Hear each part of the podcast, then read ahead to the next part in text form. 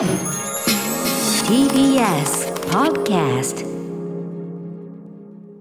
時刻は8時になりました。TBS ラジオキーステーションにお送りしているアフターシックスジャンクションラジオでお聞きの方そしてラジコでお聞きの方もこんばんは。金曜のパートナー TBS アナウンサー山本貴明と今夜は歌丸さんも一緒です。よろしくお願いします、ご一緒させていただきます。そして本日のお相手渡辺則明さんです。改めてよろしくお願いします。よろしくお願いします。はい、よろしくお願いします。さて番組では皆さんから今週のアトロク振り返るメッセージをお待ちしております。あの曜日の特集良かった。あのライブ最高だった。あの話何度も聞き返しました。などなど皆さんのハイライトもお知らせください。メールアドレスは歌丸アットマーク tbs.co.jp 歌丸アットマーク tbs.co.jp です。ではこの後1週間のアトロクプレイバックしていきます。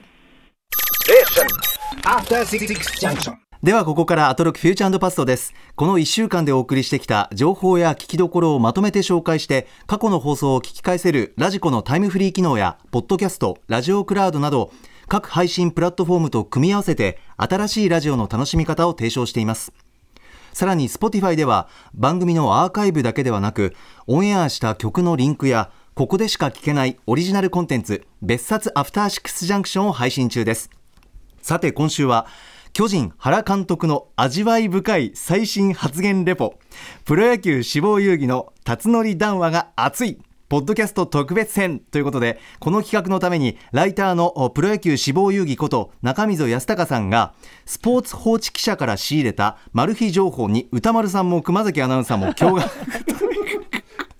そして月曜日の特集で扱ったプロ野球名選手現役最後の1年の未公開ネタも入っているということでこの後9時に更新。すべてがまとまったプレイリストが便利でおすすめです。そう。なんですよ。これは。中溝さんがね、スポーツ報知のデスクから聞いてきた話っていうのがね、なかなかね、ワードとして強くって、へえ、えいいのそれ言ってみたいな。なるほどなるほど。そっかそっか。大丈夫ですか？みたいな。結構なね、すぎょっとしますから、これ。これはだから今回辰徳最新情報も入ってるってことですよねそういうことです、そういうことです。いやーやった。辰徳最新情報ね、3つぐらい入ってますから。原。辰徳さん。あとポイントとしてはいつもあの「それゆけたつのりチャチャチャ」ってこうあの曲がこう SE で入ってるんですけど、はい。それあのポッドキャストなんで入れられないんでですね熊崎君と僕が歌ってます。そこが手作り感がすごい、えーそこがポイントですね。そこがポイント、えーポッドキャストの良さでもあるということですね、楽しみにしております、はい。ぜひ Spotify チェックしてみてください、ん。そして本日のお相手人気シリーズ国産 RPG クロニクルでもおなじみボードゲームメーカードロッセルマイヤーズ代表の渡辺則明さんですよろしくお願いします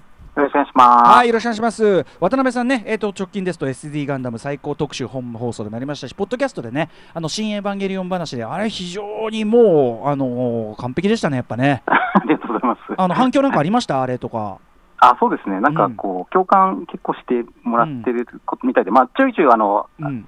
新エヴァ見たからうん、あれが聞けたっていうことで、新しく聞いてる方がちょいちょいいらっしゃるんで、新規で入ってくるわけだ。なるほど。うん。まあ、聞いて、あの、なんかいろいろ意見をいただいたりとかしてます。うん、でもやっぱりね、はい。あのあの側面のその渡辺さんの側面の読み解きであったりとかここはどうなんだみたいのは、まあ、だ誰かは言うべきことっていうかもちろんそれをもって全作品がダメとかとかそういうことじゃなくて、ね。はい。あのすごく必要な検証だったと思うんで本当にありがとうございます僕自身も。あありがとうございます。はい。はい。うん、あとあのベースボールベア小出祐介君があの、はい。SD ガンダム特集聞いてたみたいであ、なんか。はい、でその彼もやっぱり SD ガンダムに関してはちょっとあるみたいで一加減お。いかがあるみたいでなんか歌丸さんはそのあ頭では理解したかもしれないけど、うん。体に入ってないっていう名言がありましたけどね。あそうですね。この間おっしゃってましたね。えー SD ガンダムが体に入ってる、なんで俺体に入れなきゃいけないんだよって そう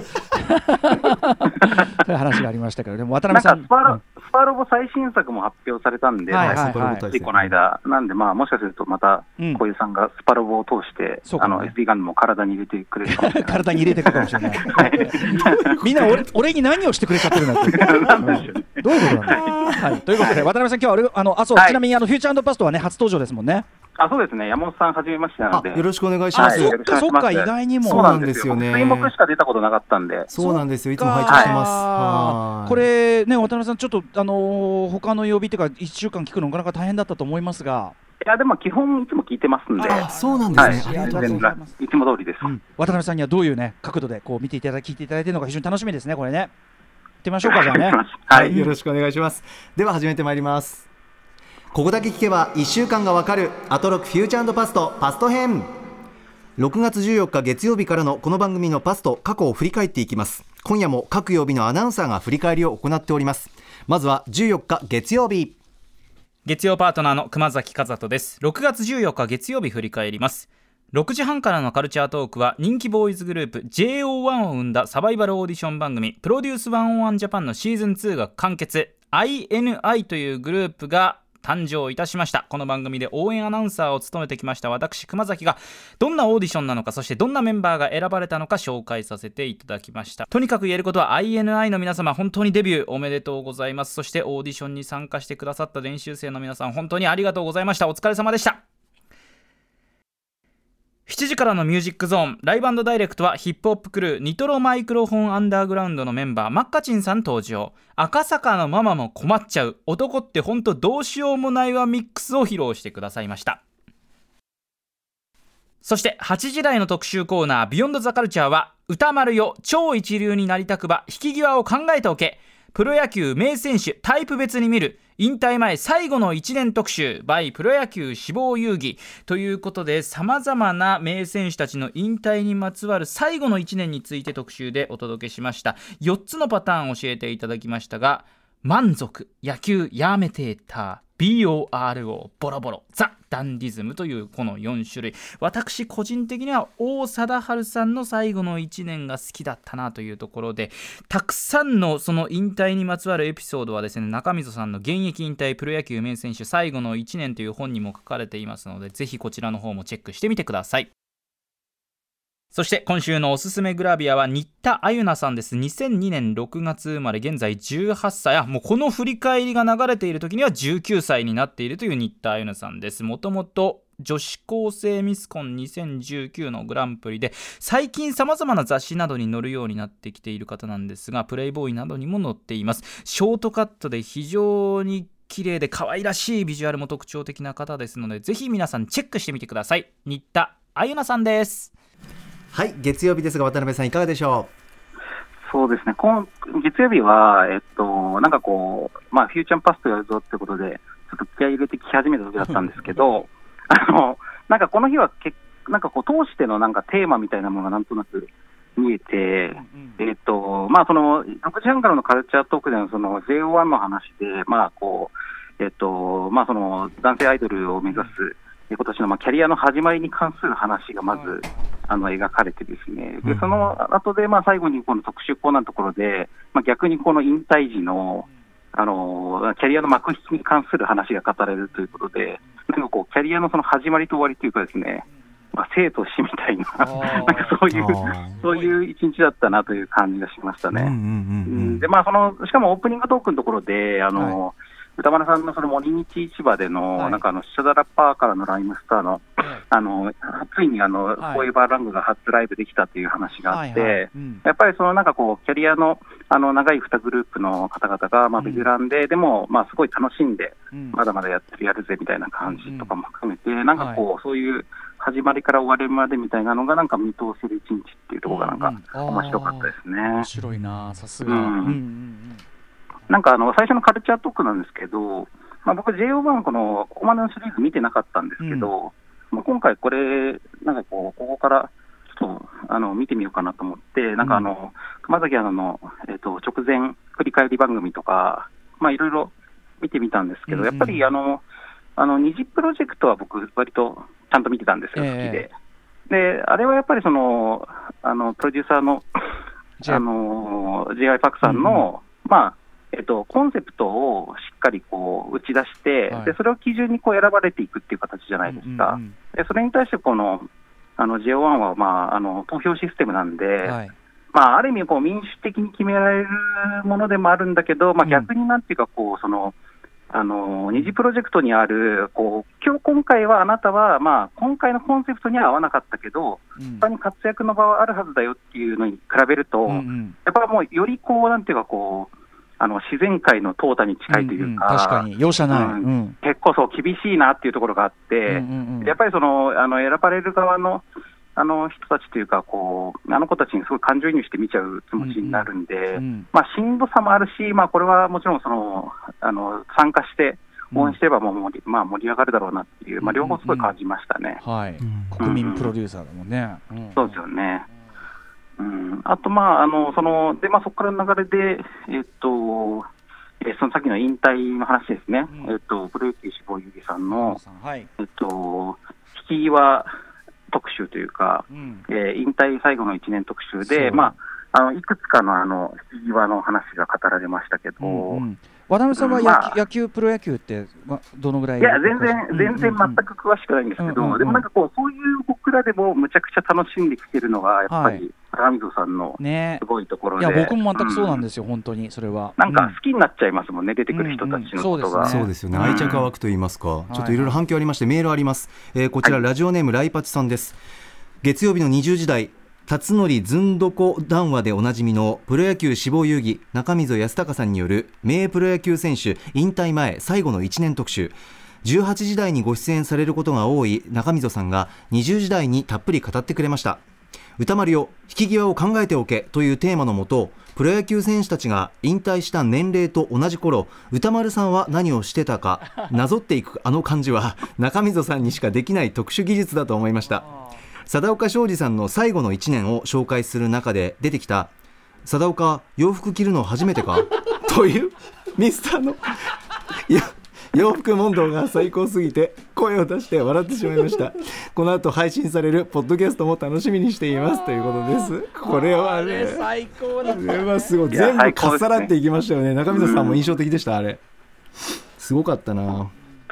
あれやっぱでも聞いてると、その多分みんな、あの俺はどれタイプがいいかなって多分考えちゃうと思うんそうですけど、だね、それぞれ、はい。うん。山本さんとはどうですか？えー、ちょっと考えてましたけどうーんなんか余力残してさよならタイプがいいなとは思いながら。なるほどね。うーん。巨船タイプだ、巨船タイプ。歌丸 歌丸さんはあれですよね、こう限界までだけど、うん。あのなんかこう、オファーはあの、うん。いっぱいある状態で、うん。でもまあ自分の体の限界とかで断ってやめるのがいいかな。あのおオファーが来る限りはやるから、うんうんうん。だからどっちが残るかですよね、オファーが途切れるのが先か、俺のうんあのあれが途切れるのが先かみたいな。うんう、んそういう感じです。うんまあオ、オファーが後の方がいいですよね、やっぱね。できればね、うん、ああ、どうだろう、どうなんだろう、でもそっちの方が悔しいのかな。どうなんだろう、そうそうそうそう、まだやれたのにっていうこともあり得るじゃないですか、もうやることやったっていうこともあるから、そうですよね。どっちが満足度なのかな、ちょっとそれはその時になってみない。と分かんない。いね。うん。渡辺さんいかがでした？僕は、えっと、僕もまあこの4つの中で言うとボロボロに近いんですけど、ほうほう。なんかこう、ボードゲーム作るのって、多分、うん。なんか年取ってもできるんですよ、結構。うんうんで、なんかこう、テレビゲームよりも、まあ全然あの、ヨーロッパのドイツとかのゲームデザイナーって全然おじいちゃんとか、もともと経済学者だったんだけど、大学をもう辞めてから、えっと、老後に作ってるみたいな方とかも全然いらっしゃるんで、へーまあ一生やれる仕事としてやってるっていうところもあるから、うんうんうん。まあ、ボロボロに近いんですけど、ただ、あのーなんかこう、しんどいことはもうさっさとやりやめたいっていうかね、うんまあね、あのまあうんね。自分の作りたいものだけのんびり作って過ごしたいみたいな状態はやっぱあるから、そういう意味だと、この江川卓タイプ、満足、うん。なるほどね。まあ、こっちもちょっと近いかなって感じはしますよね。なるほ。どね。村田兆治さんのね、あのこ努力、根性、我慢っていう 恐るべき、恐るべき三本柱。これがね、やっぱちょっとなかなか今そこまでいける人はなかなかいないですよね。我慢ってさ、あのうん言ってはいけないことを言ったと思うんですよ、これは。そうですね、やっぱり、ね、努力根性の時には何かがオブラートに包まれているものを 我慢って言った瞬間に、あ、それ言っちゃうんだって感じね。うん本当のことを言ってしまいましたって感じ。あと、なんかこの年齢で比べていく感じも、僕、前、あの年齢の辞典っていう本持ってて、はい、あのなんかいろんなこう著名人が何歳の時に何やったっていうのがこう年齢であの記述されてるっていう本があったんですけ。ど、やっぱそれをこう20代の頃とか見ながら、うんうん。いや、まだちょっとこの年齢だと富野監督もガンダム作ってないから大丈夫みたいな。そでもそれって結構そ,、うそういう考え方してるとその、はい。それこそ富野監督例えば抜いちゃった時にあ結構ガツンときません？そう、だから、いや、この特集の時に、そういえばあの本あったなと思って、なんか改めて調べたら、もえう、もう抜いちゃってましたね。ね いやいや、まあ、渡辺さんは成し遂げていますからいいんですけど、いやいや、そんな、何もね、何もないあと結構遅咲きの人とか、年取ってからもまだまだやってる人もいるからね、そういうとこを見ていきましょうって感じですかね。まあ、あの、個人差でかいよねっていうことが一番、あ間違いない、それはそうですね。んデビッド・バン67ですからね、あのね。取った時はね、アメリカにいる時はね、うん。まだまだだいぶ。ろでもその67まで時間あるからっつって あの余裕こいてたらあれ絶対できないから。そうですね、まあ、途中がいろいろあるんだから、そうそうそうう。ん。でもまあやっぱスポーツ選手とかはやっぱピークが早いから、はいはい。あのね、だいぶこうこれを基準にしてしまうと、みんな焦ってしまうと思いますけど、平均だって28点ないくつで引退されたっていうかだね、改めて聞くと、ちょっとね、びっくりしますよね。うんそうだ。よねうん。大変な仕事でなんかやっぱね、アスリートの中ではスポーツ選あの野球選手、割と長いイメージだったから、確かに。それでもそうなんだって感じですよね。はい。うん、はい、そんな感じでした。ポポッドキャストの方でもあの中溝さんの語り口が炸裂してますんで本当に、ね歌丸さん別冊の方はこれはこぼれ話もまたプラス追加あちょっとプラスであのお話ししてますから。はい。ぜひぜひ。ちなみにあのごめんなさい ミスターの長嶋さんの、うんね。これこれってこれ謎解き明かしてますか？別冊。これちょっと。あそれはね、いやししてないしてない、そんなそんなそんな謎が解けるんだったらミスターはそんな簡単な話じゃない。ミスターという謎を簡単に解けると思ってもらったら困る。さだおばさんで、さだ洋服着るの初めてか。で、でぜ絶句してるとまだ続けて嬉しいか。もう最あーこれだけで特集欲しいな、はい、ぜひ皆さん Spotify の方も聞いてみてください続いては15日火曜日です火曜パートナーの宇垣美里です。6月15日火曜日振り返ります。6時半からのカルチャートークは、ライターで大学講師、そして今年から手塚治虫文化賞の選考委員も務める少女漫画研究者の富山由紀子さんに注目のおすすめ漫画紹介していただきました。作りたい女と食べたい女、本当にいい作品なんです。私たちはただ楽しく作って美味しく食べたいだけなんだ。小食な男性とか料理が好きな男性も同じなんじゃないのかなもちろん作りたくなる料理もたくさん載ってるのでぜひ見てみてください7時からのミュージックゾーンライブダイレクトは川崎のアニソン DJ バー月明かり夢テラス社長でもある村さんが DJ として初登場そして8時台の特集コーナービヨンドザカルチャーはなぜ日本のアニメーションでは女性声優が少年役を演じることが多いのか特集 by 石田みのりさんでした。なるほどすぎました。今まで当たり前に感じていた女性声優の演じる少年役、その言葉にしがたい魅力、揺らぎのような幻のような存在感って、だからこそのものだったんですね。石田さんとみちるさんやゆきとさんのお話、もっとしたかった。はい火曜日でございます渡辺さんいかがでしょはい、えー、とこの日はまずオープニングで、あの2001年なんちゃらの旅のあフルオンエアだから初めてやって、あありがとうございます。はいはいはい。はい、うんあれ最高ですね。あ、あざっす、あざっす。うん。あの宇宙なんちゃらポテツクもすごい面白く見てるんですはい。けど、面白い見なんかるですよね。今期ってあれですよね、あの動物アニメが、動物の姿をした人間のアニメ今の流れてたけど、ね、オートタクシーもそうですしね。オートタクシーもあれが大人向けだとしたらね、子供向けも動物ね確かに。確なんか対局で、うん。なんかこてつくんってあれ、アニマル国がなんかこう人間国にちょっと遅れて宇宙開発するみたいな話じゃないですか。はい。でななんだけど、なんかこう文明のレベルとかほぼ一緒じゃないですか、人間たちと。なんかあの感じってなんか多分子供の世界みたいなのうんの、なんかいい比喩だよなと思って、うんうんうんなんかうん、すごく可愛いしね、いいですよね。アニマル国はね、あのーう僕はちょっと一つ禁断のツッコミをするならばお。途中であのホルモン焼き食べるんですけど それはっていう。それはっていうのはちょっとねまあそうですね、やっぱそれは動物、動物ものの一番タブーになるところですよね。でも多分あれはジャングル大帝のあの後半に出てくる、ああいうものなんじゃないでしょうか、人工肉みたいなのがきっとあるんじゃないなるほど、でしょうか。なるほど。はい、といううんまあ、それかもう一段動物、あの、いあれですね、うん。あの、プルート的な、うん。ミッキーに対するプルート的ななんかのがあるのかなといるのかもしれないですね。ど。はい。はい、禁断のツッコミありがしてしまいました。と、ははい。い、すいません。えーあと、カルチャートークで、えっと、富山由紀子先生に紹介していただいた2つの漫画が、ね、これ2作ともすごい面白くて、うん、両方、あの、読ませてもらったんですけどん、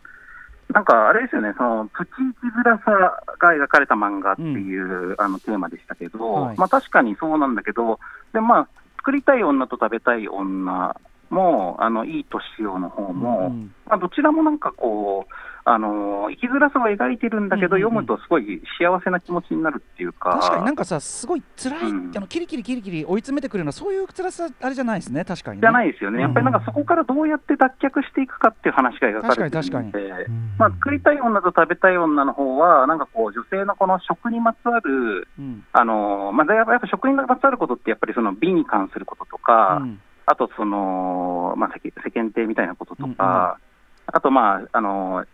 役割ですよね、その料理を作るっていうことにまつわる、なんかこうジェンダー的なうん。あの押し付けとか、そういうものからいかに自由になるかって話ですけど、でいい年をの方はまあその中年男性のまあ未婚の状態っていうのが、まあいかにこうちょっと落ち着きが悪い、あの世間的なあの収まりが悪いかってこととか、あとちょっと年老いた父親とのこう距離感の難しさとかですうんね、やっぱりこう男性のある程度年齢の生きるの難しさって話ですけど、まあどっちもあのなんかフィクションの中であんまり描かれないものが描かれているのがいいですよね。確かに、ん。うん。なんかこう、年取った父親とのなんかこう気まずい時間とかって、まあ、あんまりやっぱりフィクションに出てこないし、うん。あとあの、あれですよね、食べ作りたい女と食べたい女の方のあの、えっと、いっぱい食べる方のあの女性、主人公も、やっぱりああいうこう体が大きくてがっしりした女性って、なかなかあんまり漫画のメインキャラとしては使われないけど、やっぱりああやって登場して、しかもちゃんと魅力的だったりとかするっていうのがうんいいですよね。うん確かに、うん。うん。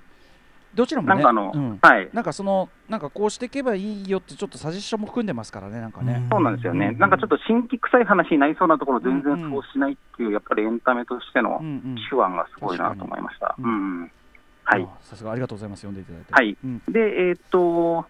えービヨンド・ザ・カルチャー8時台は、えーっと、なぜ日本のアニメでは成人女性の声優が少年の役を演じることが多いのかといううん。話でしたけども、えーっと石富内さんですね。ええ。ーとまあ、あの声優の話で日本のそのアニメの歴史の話をするときに、やっぱりまあ鉄腕アトムとか白蛇伝とか、ああいうところから話が始まるのかと思いきや、はえー、とちょっと前のその戦後のラジオドラマのえ話そから始まって、うなんですよ、うん。うん。うん。でまあ、その GHQ が日本でいかにこう民主化の政策としてラジオドラマとか、うん。あのメディアを利用していったかっていう話から始まって、はい。えーそこでのこう、まあ、基本当時、ラジオドラマが生放送で行われていて、うん。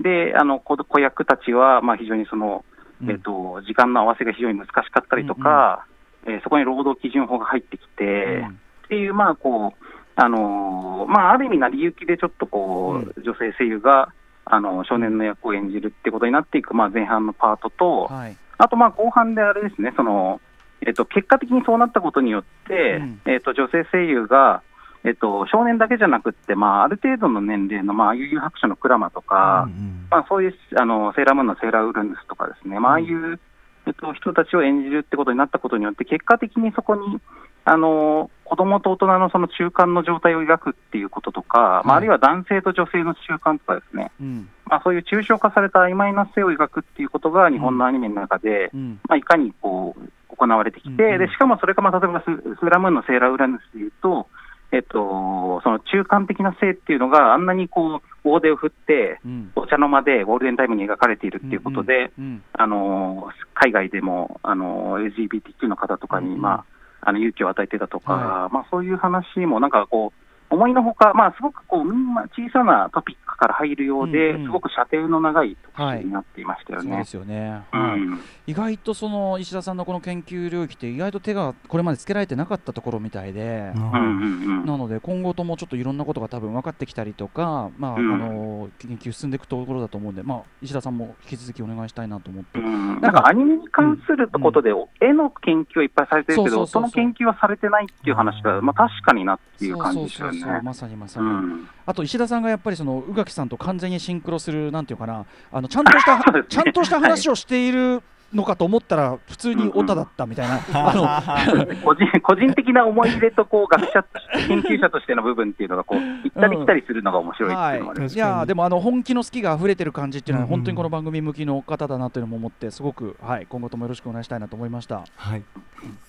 さあ続きましては16日水曜日参ります。水曜パートナーの日比麻音子です。6月16日水曜日振り返ります。6時台のカルチャートークは月1特別企画、ベンジャミン・ムーア presents Painting Culture Talk。世界的塗料ブランドベンジャミン・ムーアのトム・ヌルーズこと長張俊明さんに塗料を選ぶ際に重要なツヤについても伺いました。そしていよいよ古川光さん、いや、ぬる川光さん、ぬるってよ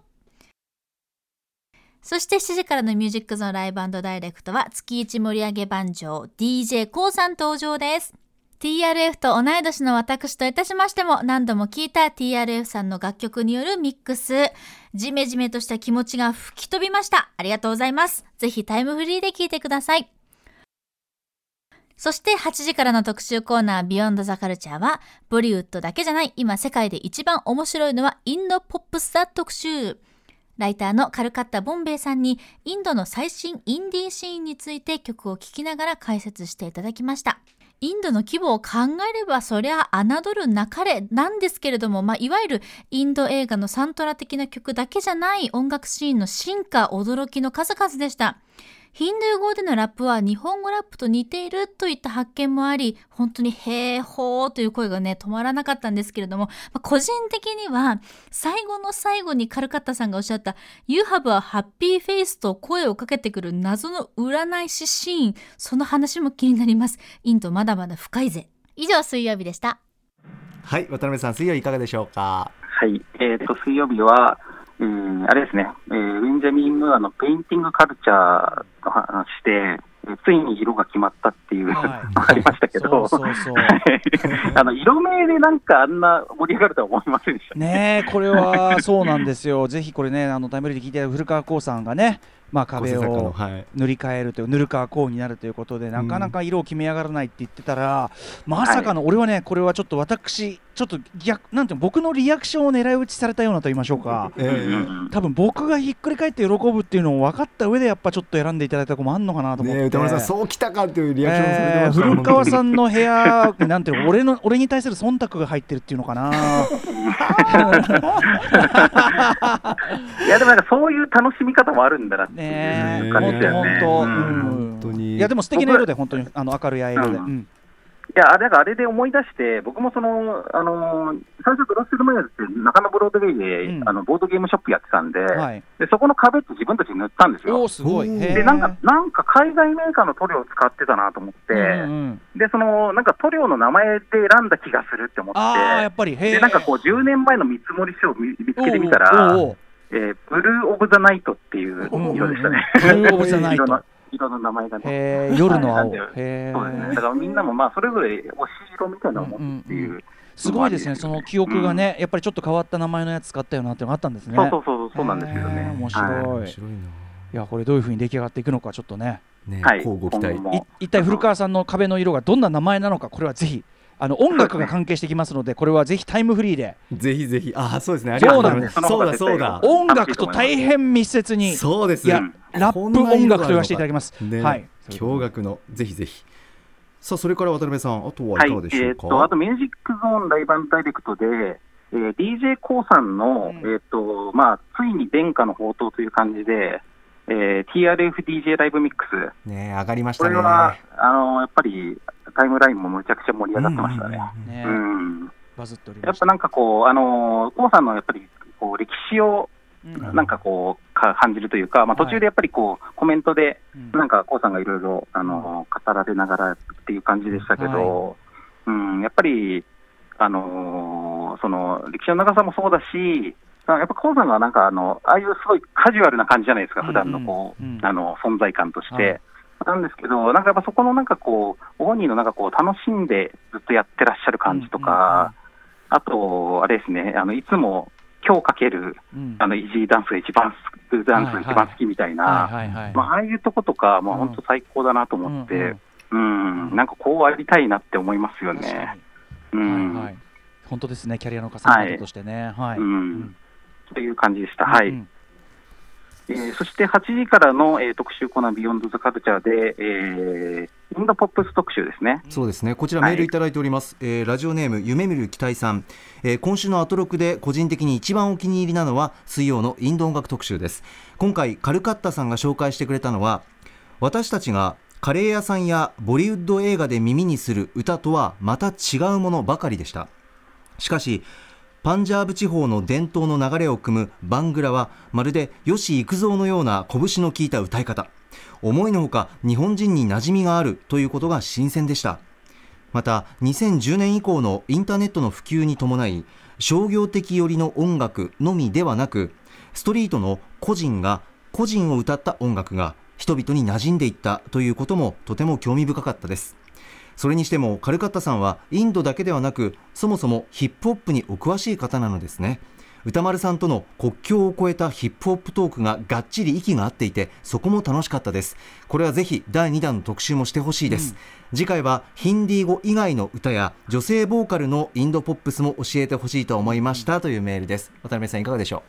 う？はい。えー、カルカッタ・ボンベイさんは僕は初めてあのお名前を知ったんですけど、うん、なんかこうお名前を聞いた印象、えーのこのちょっとすっとんきょうな感じに対して、なんか語り口のこの落ち着きというかですね、うん。まあ、まずここが意外だったし、うんうん、あのやっぱり、まあ、僕もあのやっぱりムツからしかそのムツをシネマナイズで見て、うんうん、あインドこんな感じなんだみたいな感じいわゆるインド映画の衝撃をね、はい、江戸木潤さん仕事ですよ、これは。うん、そうですね、うん、だからまあそのそ、そういう感じでずっと来てるんで、うんあのまあ、すごくいい意味で意外というか、うん、あの、インドにも全然違った音楽シーンがあって、まあ、それも当たり前といえば当たり前なんですけど、でもやっぱりまあどうしてもなんかこう、僕らって、やっぱりそのそこのところ、決めてしまいがちなので、はい、はい。はい。うん、なんかそれがあの多層性というかですね、うんうん、なんかこう、複雑さを、うん、あの知らせてくれるという意味で。うんうんうん。ちょっとね意外な面っていうかね。でも本当にねあとやっぱりさっきひびちゃんも言ってましたけどヒンディー語のその響きそのものが割と日本語に近いところもあって、感じましたね聞いてて。なんかね結構日本語ラップに空耳する瞬間がいっぱいあってなんとかなんとか半端ねえみたいなの聞こえたりとか。そうそうそう。なんかねそこもすごくあの発見でもありましたし、うん、なんていうのかなすごくやっぱ母国語の響きまんまに行ってかちゃんとかっこよくなるっていうのをその、逆にこう客観的に教えてもらうっていうか、やっぱその日本語の響きそのものがコンプレックスという面もぶっちゃけなくはない日本のヒップホップシーンとして。比較的その母語母語の響きを忠実にやっている方のラッパーとしては、非常にこう勇気をもらうというか瞬間ももちろんでもいろ絶対他にもいろんなタイプとかスタイルウォーズがあって、もっと英語っぽくやってる人絶対いるはずだし、そうそうとかね、そういうのそこがだからあれですよねそのヒップホップとしてすごく普遍的な、なんかいろんな地域でそういうことが起こってるってことですよね、そう絶対そうだと思う、グローバリズムとそのローカライゼーションのそのせめぎ合いっていうか、そこにその狭間に本当のオリジナルが生まれるっていうのかな、面白い、そこが面白いところでもあるしという。本当にうん、でしかもインドの場合は、まあ、言語とか地域に、まあ、さらにこうバリエーションがすごく多いので、はい、まあ、これは氷山の一角ですという話だったので。そうなんですよ、はい ね、これまさに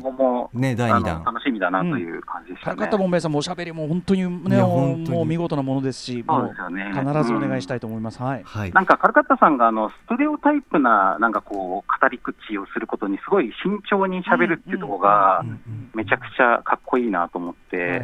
うんまあやっぱりこうこれはこうなんだって決めつけてちょっと面白く言ってしまいたくなってしまうところを。まあ、ちょっとあのそういうところもなんか学びたいと思いました。はいはい、あと、まあ、それでいて最後のあの謎のインドあそう、なんだっけ、占い師なんだっけ、ヨギシン。ヨギシン。ヨギシン。あのー、最後にね、ヨギシンをみ、ね、見かけた方はご報告、え、なんです、ちょっと最後に、な、なんですか、この話みたいな。あれが、不穏、不穏な、不穏な終わり方がすごい良かったよね。なんか普通に、普通にめっちゃいい特集だなと思ったら、最後になんかよく謎の、謎のことを。ぶっ込んで終わって あれよかったよね。いや本当に。なんか不穏なエンディングいいよな、ね、ぜひ皆さん最後までお聞きくださいということでこの水曜日はカルチャートークそれからミュージックゾーンライブダイレクト8時の特集も音楽流れますんで皆さんぜひラジコのタイムフリーで改めてお願いします。さあ続きましては17日木曜日です。木曜パートナー TBS アナウンサーうないりさです。6月17日木曜日振り返ります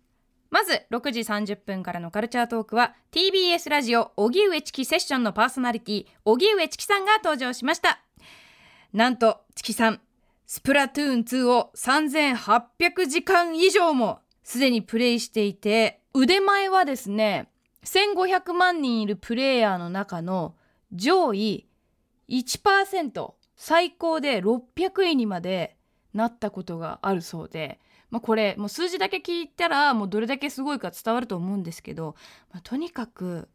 もうちょっとチキさんを見る目が私また一段階変わりました。聞いていた方からすると、まあ、特にそんなにゲームにのめり込んでない方は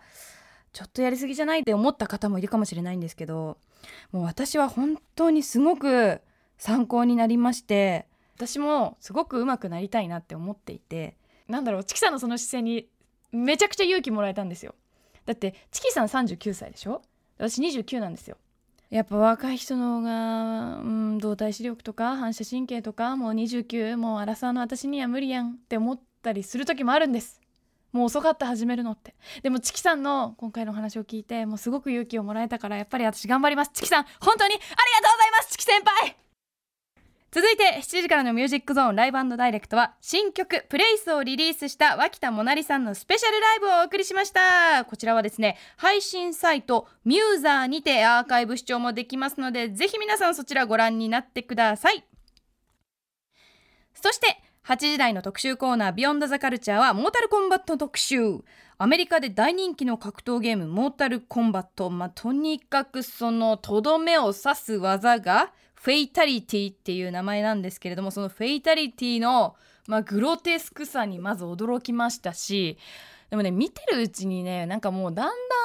だんなんなんつうんですかねもう見てるうちにグロさよりももう面白さが上回ってあのー、私格ゲーといえばやっぱりストリートファイターとか鉄拳とかそういうものしか知らなかったんですけれども、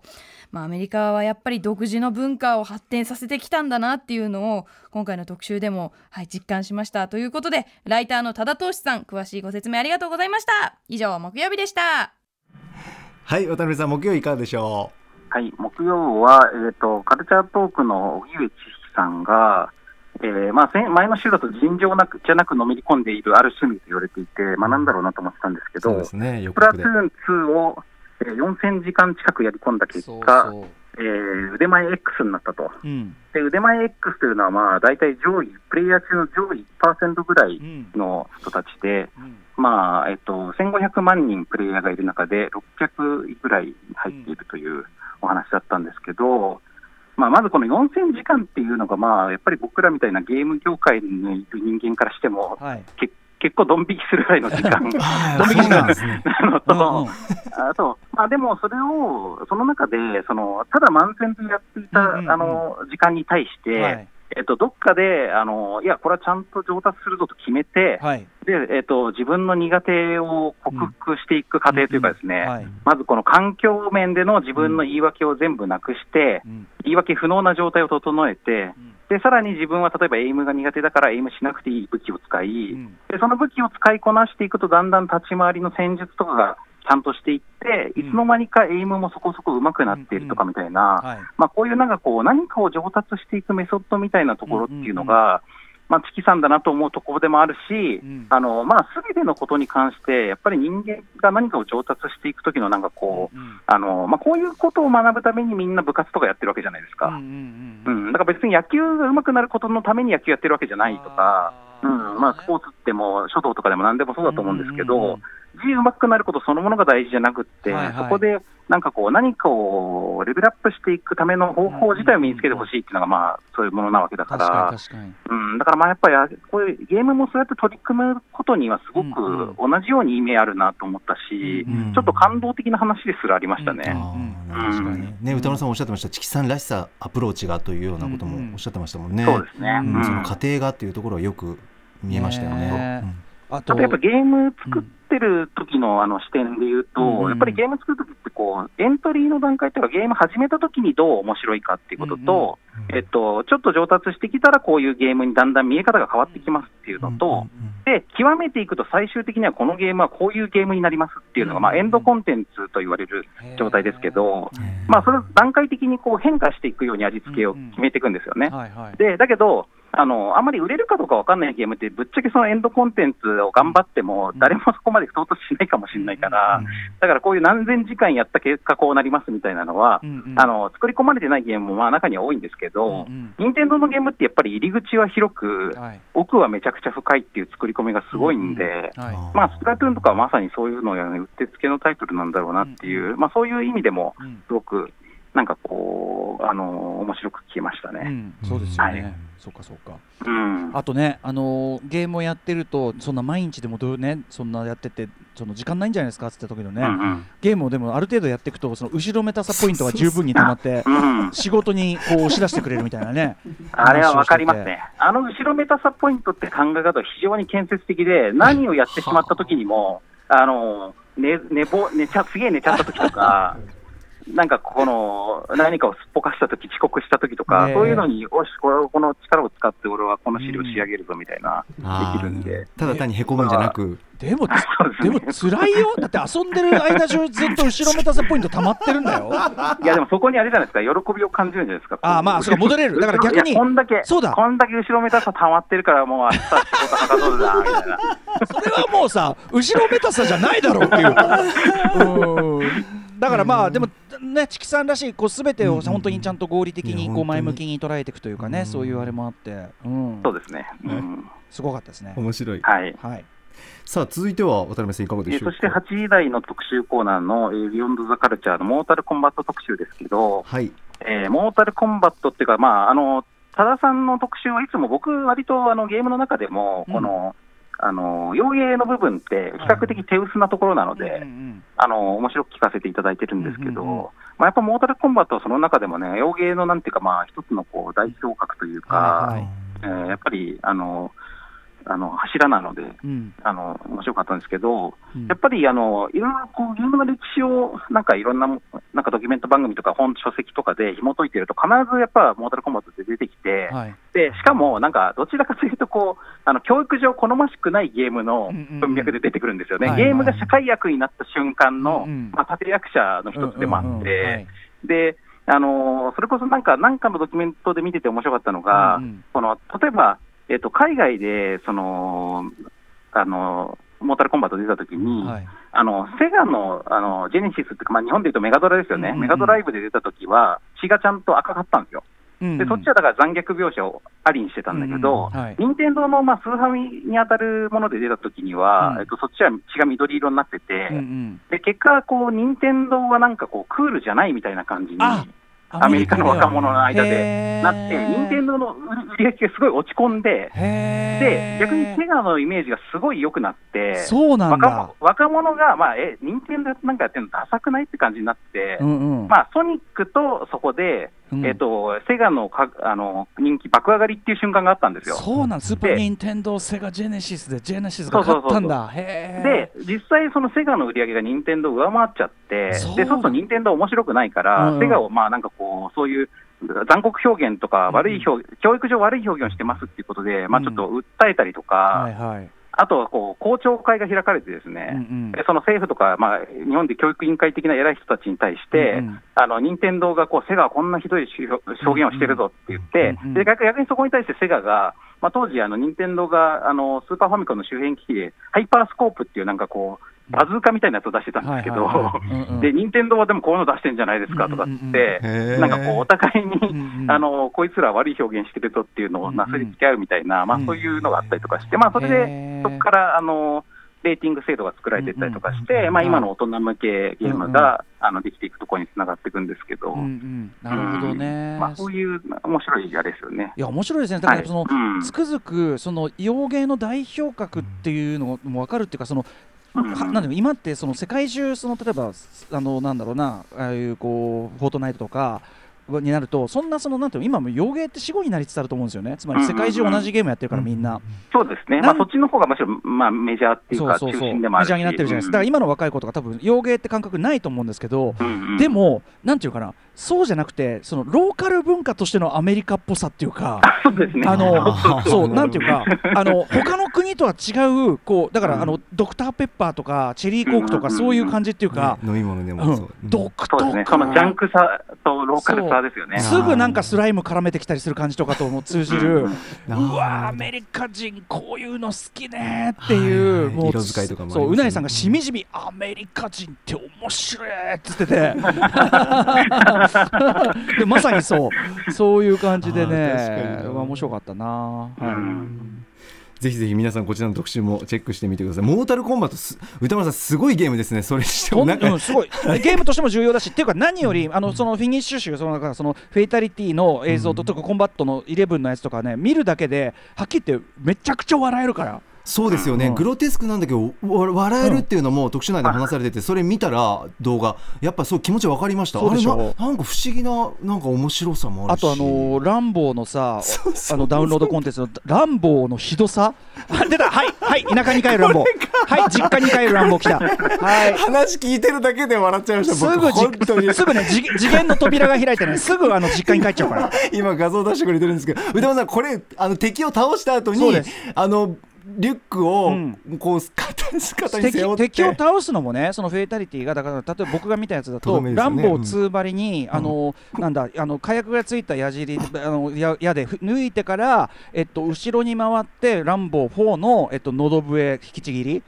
それをやるみたいなもうあのか実家に帰ってうん、で実家に帰るっていうね。どういうことだよっていうね、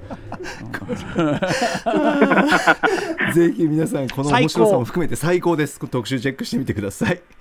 さて本日振り返りで紹紹介した各コーナーラジコのタイムフリー機能やスマホアプリラジオクラウド Spotify アンカーなど各配信プラットフォームのポッドキャストでもお楽しみいただけます。以上ここまでパスト編でした。この後は来週1週間のアトロクの予定をまとめてお知らせしますでは来週1週間のアフターシックスジャンクションの予定を一気にお知らせします。まずは21日月曜日。6時半は月1レギュラー覆面プロレスラースーパーササダンゴマシン選手登場。本業ではない相談があるようです。7時は花々の2人が3年ぶりに登場。そして8時はノーナ・リーブス西寺豪太プレゼンツ 80s ポップ戦国武将図鑑デュラン・デュラン編パート1続いて22日火曜日。6時半からはアニメソング評論家で音楽プロデューサーの富田明宏さんが登場。上半期おすすめのネット発クリエイターを紹介してもらいます。7時は赤影良二圭介斉藤が71レコードのマチルダを引っ提げて登場。8時は音楽ジャーナリスト高橋義明さんによる月一音楽企画。今の洋楽シーンがすぐわかる月刊ミュージックコメンタリー6月号。23日水曜日6時半は新刊僕のお父さんが早くも話題。芸人で漫画家の空手家矢部太郎さん登場。最近読んだおすすめ漫画を紹介してくれます。7時はバンドクロイがリリース当日に新目黒スタジオから生演奏を披露してくれます。8時は目が見える人でも一度は聞きたい。目が見えない人のための映画鑑賞サービス音声ガイドは今こんなに面白い特集2021フィーチャリング水木めぐみ鈴木大輔。24日木曜日6時半は情報サイトゲームスパーク編集長の宮崎康介さんが登場。マイクロソフトの表計算ソフト Excel を使った新しいタイプの e スポーツの形を伺っていきます。え7時はファンシーの G リナさんがソロアルバムトレランスを引っ提げての DJ プレイ。8時は月刊シマオアワー、シマオアワー的マイゲームマイライフをお送りします。そして25日金曜日6時半からの週刊映画辞表ムービーウォッチメン。来週歌丸さんは映画クワイエットプレイス破られた沈黙を評論します。7時は DJ 川崎さんが初登場。8時は1週間の番組を振り返るアトロックフューチャーパスト。来週は脚本家で映画監督、スクリプトドクターの三宅隆太さんとお送りします。さあということでいろいろ面白そうな、えー企画たくさんなんですけどもその前に渡辺さん、あのはいもうエンディングですので何か告知などありますでしょうか？あはい、えー、と7月の10日土曜日から7月の11日日曜日にかけて、はいえーゲームマライブ2021というですね48時間ぶっ通し配信番組というのをやります。でこれは、えー、と講談社、キックスターター、アークライト3社で行うものなんですけれども、まあ、ゲームボードゲーム好きな人とか、ボードゲーム作ってる人たちとかに向けた、えっ、と、まあ、いろんな企画を積み込んだ、えっ、と、48時間ぶっ通し配信ということで、僕はその中のセミナーのパートのコーディネートとか、まあ、一部出演をしてますので、えーまあ、この番組関係でいうと、えっ、と、すごろく屋の丸田さんがですね、えーボードゲームにまつわるビジネスの話をしてくれたりとか、えっとあと脱出ゲームなどのあのスクラップの、えっと代表の加藤さんをゲストにお招きしてお話聞いたりとかですね、うんうんまあ、いろいろあの面白い企画を用意してますので、皆さんぜひ、えー見てみてください。はい。はい、さあということであっという間にお時間来てしまいました。渡辺さんはい、また来てくださいフューチャーパストも。ありがとうございます。今日は全体に押しがちでしたね。ね、でも渡辺さんとはもういくらでも話せますからね。うん。はい。またよろしくお願いします。ちゃんとあと特集の方もいろいろよろしくお願いします。ぜひぜひお願いします、お世話になりました、押しがちな中に、あの瞬時に1万1000円が何の意味もなく消えていくという。そういうこともあるんですね 世の中にはね。渡辺さんありがとうございました。歌どう丸さんも。も。After Six Junction.